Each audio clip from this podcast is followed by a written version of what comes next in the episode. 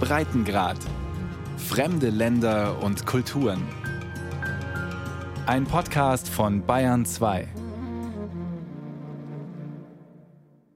Das Zimmer hat sich seit 30 Jahren kaum verändert. Es ist das Kinder- und Jugendzimmer von Ye Wei-hang.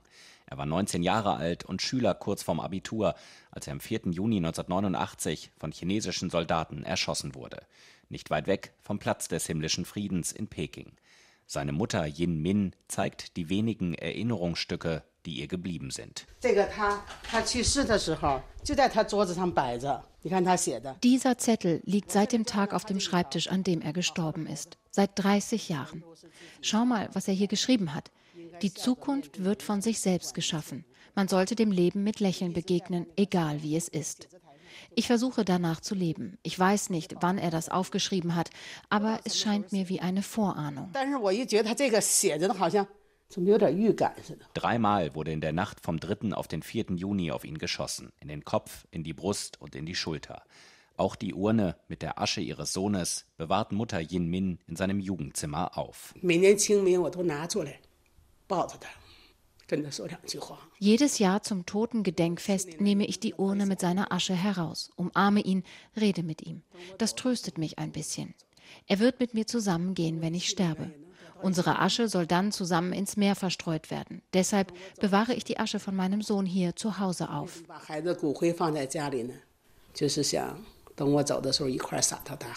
Yin Min gehört zu den sogenannten Müttern von Tiananmen. Frauen, die am 4. Juni ihre Söhne oder Männer verloren haben, weil die chinesische Regierung der Volksbefreiungsarmee den Befehl gab, die prodemokratischen Proteste in China gewaltsam niederzuschlagen. Die Mütter von Tiananmen fordern von der chinesischen Regierung, ihre offizielle Position zum Massaker von 1989 zu ändern. Wir haben drei Forderungen. Wahrheit, Verantwortlichkeit und Entschädigung. Zuerst müssen sie die Wahrheit sagen. Wie viele Verletzte, wie viele Tote, von wem kam der Befehl, wer hat das Feuer eröffnet? Und dann, wer übernimmt die Verantwortung? Dazu die Entschädigung. Das sind seit vielen Jahren unsere drei Forderungen. Auch dieses Jahr haben die Mütter von Tiananmen wieder einen offenen Brief an Chinas Staats- und Parteiführung geschrieben und darin ihre Forderungen erneuert. Reaktionen gab es keine außer dass die Sicherheitsbehörden kurz nach der Veröffentlichung des Briefes vor Jinmins Tür standen. Sie haben mich gefragt, welche Aktivitäten wir nach dem Schreiben des Artikels noch geplant hätten. Wir haben den Brief heimlich bei jemandem zu Hause geschrieben und gar nicht übers Telefon kommuniziert. Es waren auch nur wenige dabei, insgesamt 17 Personen. Die Hinterbliebenen der Opfer von 1989 werden weniger. Es gab mal über 170 organisierte Mütter von Tiananmen. Jetzt sind es noch etwa 120. Fast ein Drittel ist bereits gestorben. Das Massaker bleibt in China bis heute tabu. Für die Mutter Yin Min ist das schlimm. Sicher vergessen die Menschen. Aber es bleibt eine Katastrophe, eine nationale Katastrophe. Die kommunistische Partei und die Regierung bekennen sich zu einem so großen Massaker immer noch nicht schuldig. Das heißt auch, dass sie so ein Verbrechen noch einmal begehen würden. Es ist ein Verbrechen. An das Yin Min in China offiziell nicht erinnern darf. Sie zeigt ein Foto von ihr und ihrem Sohn, aufgenommen im Park gegenüber ihrer Wohnung. Es war das letzte gemeinsame Foto. Ihr Sohn Ye Wei-hang nahm damals als 19-jähriger Schüler an den großen Demonstrationen in Peking teil. Aber die Bewegung hatte ihre Anführer. Zu den wichtigsten Wortführern der prodemokratischen Studentenbewegung in China gehörte Hua Kai-shi.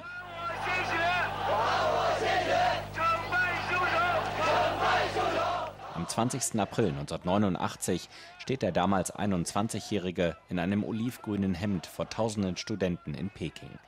Das Megafon schwenkt er mit der rechten Hand auf und ab. Heute, 30 Jahre später, lebt Hua Kai-shi in Taiwan. In einem Café an der Nationaluniversität in Taipeh guckt er die Szenen von damals auf einem Tablet-Computer. Uh,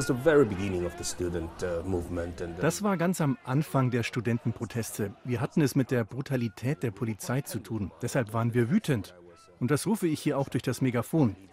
Das führte dann zu der Forderung der Studenten, dass die Regierung die Polizei für ihre Brutalität bestrafen müsse. Damals habe ich noch nicht geahnt, dass das im Vergleich zu dem, was später passierte, nichts war. That uh, was um, nothing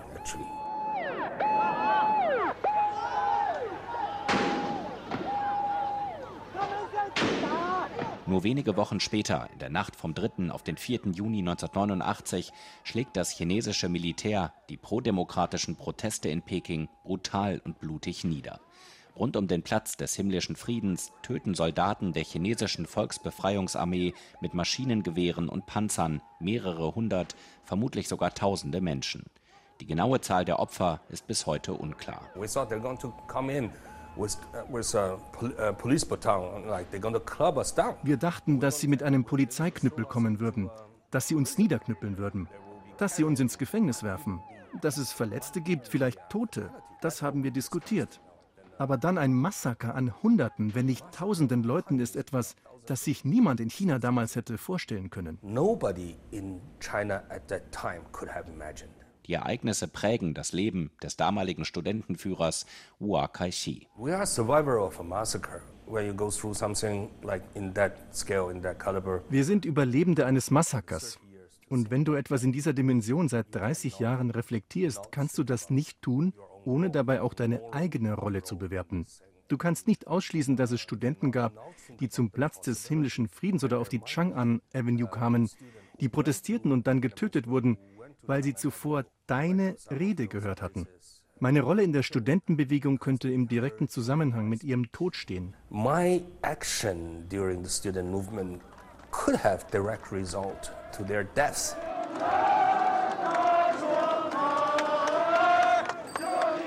Hunderttausende Demonstranten ziehen 1989 im Frühling der Demokratie wochenlang durch Peking und andere Städte in China. Studenten, Arbeiter, Staatsangestellte. Wu Kai-shek verhandelt als Vertreter der Protestbewegung am 18. Mai 1989 mit dem damaligen chinesischen Premierminister Li Peng.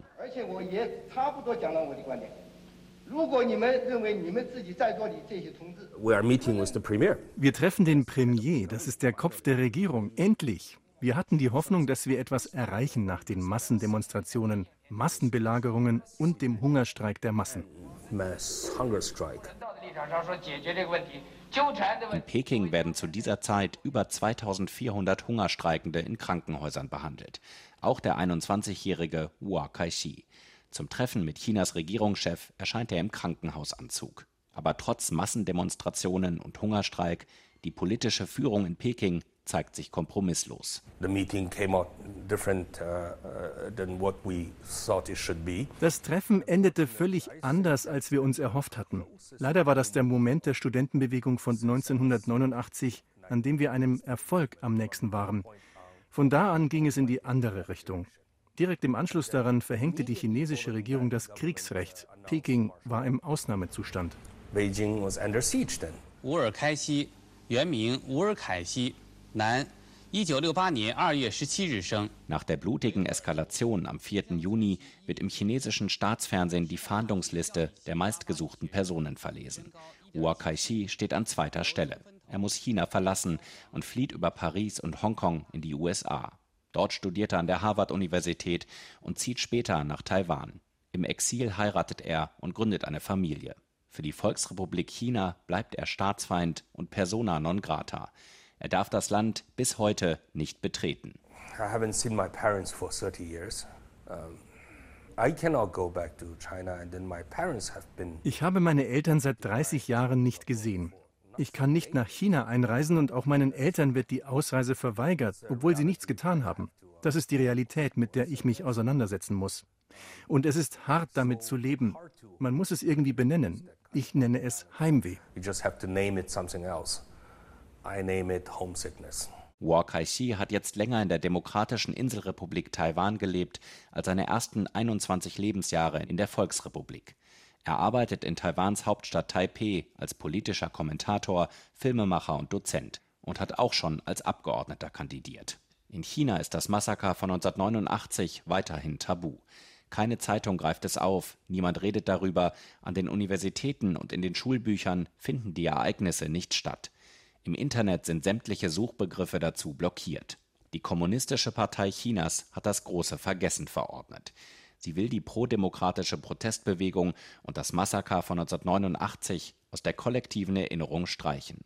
Für Wu Kai-shi dagegen bleibt der 4. Juni 1989 auch 30 Jahre später ein Auftrag, weiterzumachen. If you think through and then it comes down to of guilt, survivor's guilt. And then uh, wenn man alles durchdenkt, kommt zunächst das Schuldgefühl, ein Überlebender zu sein. Das wird man nicht so einfach los.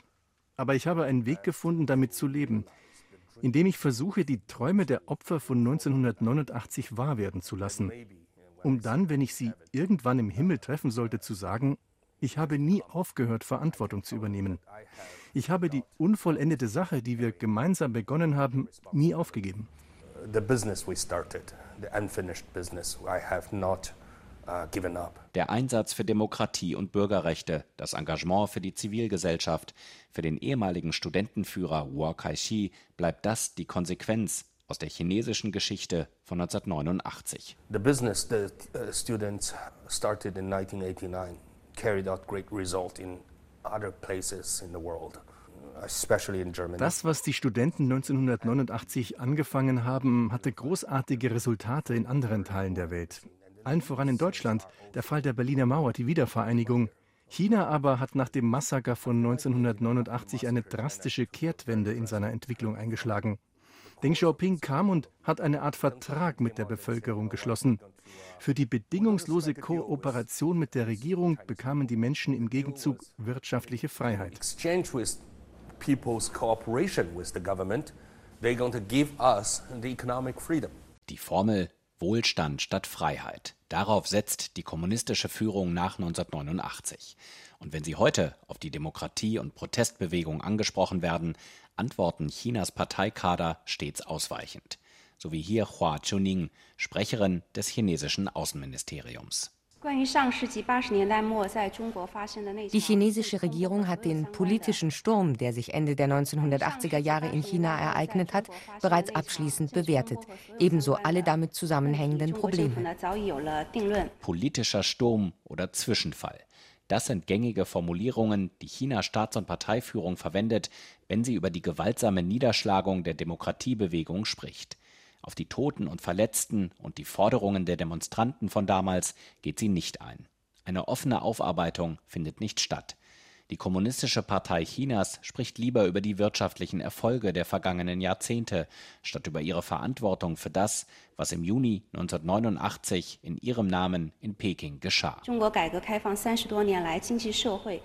In den vergangenen 30 Jahren seit Beginn der Öffnungs- und Reformpolitik hat China beachtliche wirtschaftliche und soziale Erfolge erzielt. Diese werden weltweit anerkannt. Das beweist, dass der von uns eingeschlagene Weg des Sozialismus mit chinesischen Merkmalen gut passt zu unseren nationalen Gegebenheiten. Und es beweist auch, dass dieser Weg dem Wunsch aller Chinesen entspricht. Nicht alle Studentenaktivisten von damals haben China nach dem 4. Juni 1989 verlassen. Einer von ihnen lebt heute in der chinesischen Provinz Innere Mongolei. Er hat von der Formel Wohlstand statt Freiheit profitiert. Zhang Wei ist ein erfolgreicher Geschäftsmann.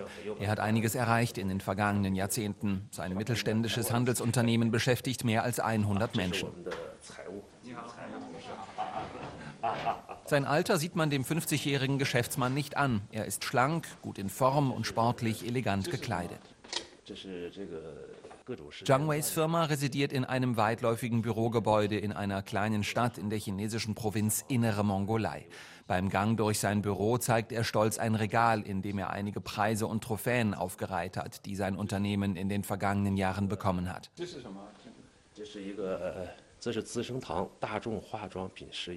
hier ist eine Auszeichnung, die wir von einem japanischen Modekonzern bekommen haben für herausragende Verkaufszahlen in der Provinz Innere Mongolei. Zhang Wei heißt in Wirklichkeit anders. Seinen echten Namen im Radio zu nennen, könnte gefährlich sein für ihn. Denn das Thema, über das er sprechen möchte, ist heikel obwohl inzwischen 30 Jahre vergangen sind seit der gewaltsamen Niederschlagung der chinesischen Demokratiebewegung. Zhang Weis Biografie ist ein Beleg dafür, dass die chinesische Demokratiebewegung Ende der 80er Jahre nicht nur in Peking aktiv war.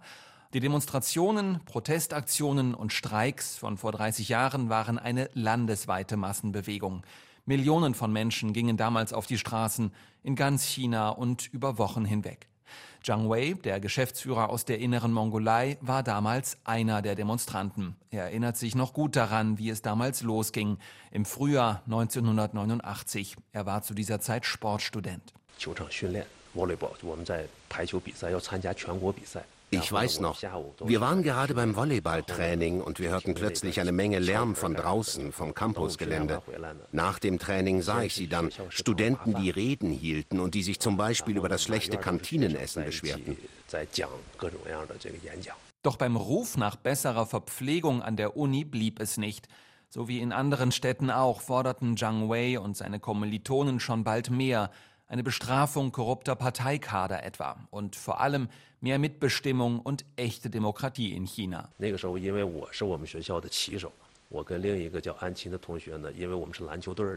Ich war damals der Fahnenträger bei den Uni-Sportveranstaltungen. Und so war ich dann auch bei unserem Protestmarsch ins Stadtzentrum derjenige, der mit der Fahne vorne weglief. Wir waren nicht nur Studenten, viele Menschen schlossen sich uns an. 30 Jahre nach den Geschehnissen von damals sitzt der frühere Student und heutige Firmenchef Zhang Wei an einem Konferenztisch in seinem Büro und erzählt. Ruhig, fast abgeklärt, aber dennoch emotional. Letzteres vor allem dann, wenn er davon berichtet, wie er und einige Freunde sich im April aufmachten nach Peking.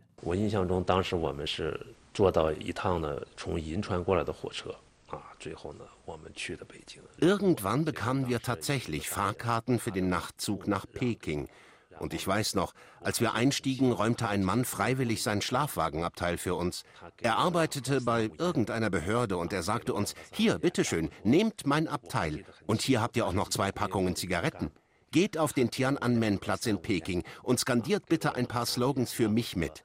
Der Mann war nämlich selbst auch sehr unzufrieden.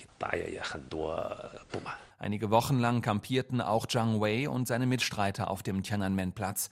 Am 2. Juni, also zwei Tage bevor Chinas Staats- und Parteiführung Panzer und Soldaten auf die Protestierenden losschickte, fuhr er zurück in seine Heimat. Dass Zhang damals nach Hause fuhr, statt auf dem Platz zu bleiben, das hat ihm möglicherweise das Leben gerettet. Doch zurück an seiner Uni engagierte er sich weiter politisch sehr zum Argwohn seines Vaters, wie er sich erinnert. Er wollte nicht, dass ich dort mitmache.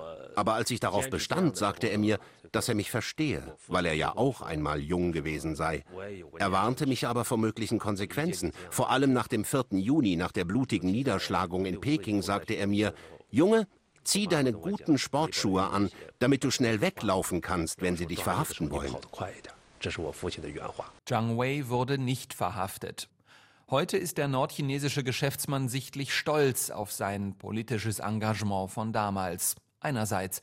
Andererseits betont er auch, 因为这个时候我参加那个时候是二十岁嘛，我现在都已经五十岁了。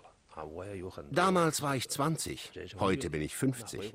Ich bin weiser geworden mit den Jahren und habe viel nachgedacht und viel gelesen. Was mir dabei klar wurde, meine Generation hat wie keine zweite von der Politik der chinesischen Staats- und Parteiführung profitiert. Dafür bin ich zutiefst dankbar. Im Gespräch mit Zhang Wei wird deutlich, er versucht nachzuvollziehen, warum Chinas Staats- und Parteiführung die Proteste damals gewaltsam und blutig beendete.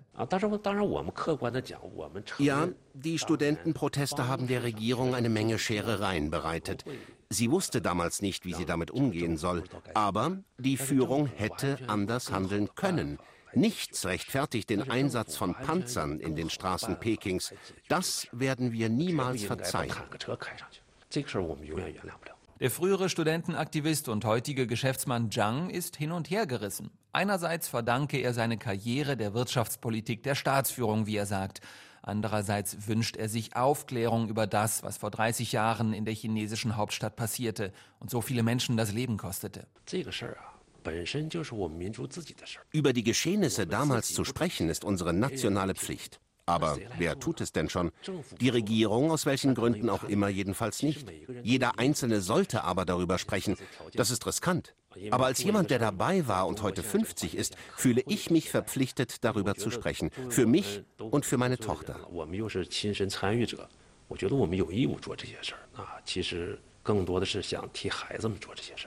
Solange dieses Kapitel nicht geschlossen werden kann, wird diese Regierung nicht respektiert werden von den Menschen. So wenig wie den früheren Aktivisten Zhang die Geschehnisse von vor 30 Jahren loslassen, so wenig wissen Studenten heute über die Demokratiebewegung von damals. Das gilt auch für die chinesische Universität für Wissenschaft und Technik in der Stadt Hefei.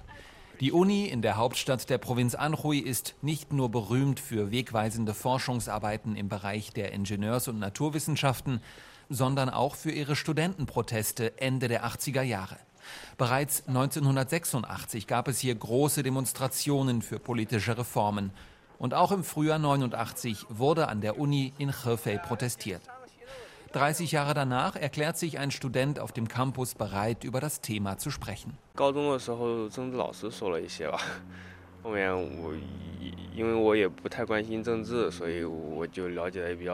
Als ich in der Oberstufe war, hat einer unserer Lehrer das Thema mal angesprochen.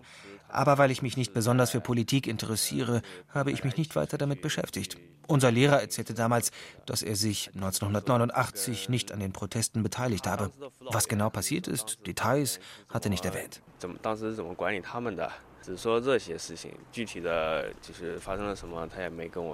Der 25-Jährige promoviert gerade an einer der ingenieurswissenschaftlichen Fakultäten der Uni dass seine Hochschule eine der Ausgangspunkte der einstmals so aktiven Studentenproteste in China war, ja, davon habe er gehört, aber wirklich beschäftigt habe er sich damit nicht, räumt er ein.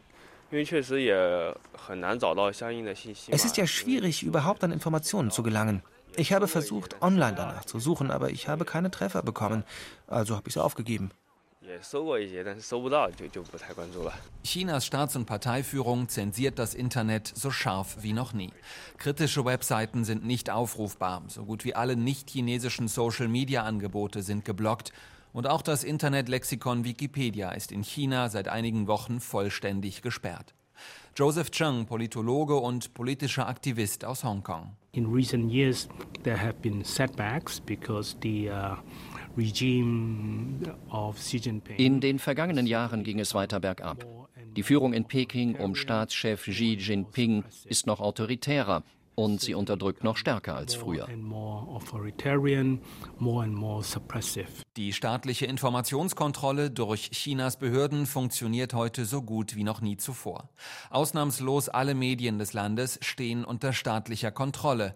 Chinas Staats- und Parteiführung versucht, die Erinnerung an die Massenproteste von 1989 komplett auszulöschen, und das gelingt ihr inzwischen ziemlich gut.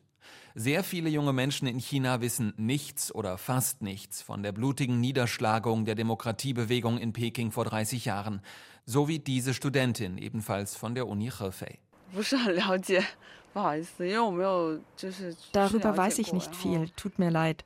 Darüber habe ich nichts gelernt. Ich kümmere mich nicht um Politik. Ich habe gehört, dass es damals um Studenten ging. Aber mehr weiß ich nicht. Sorry.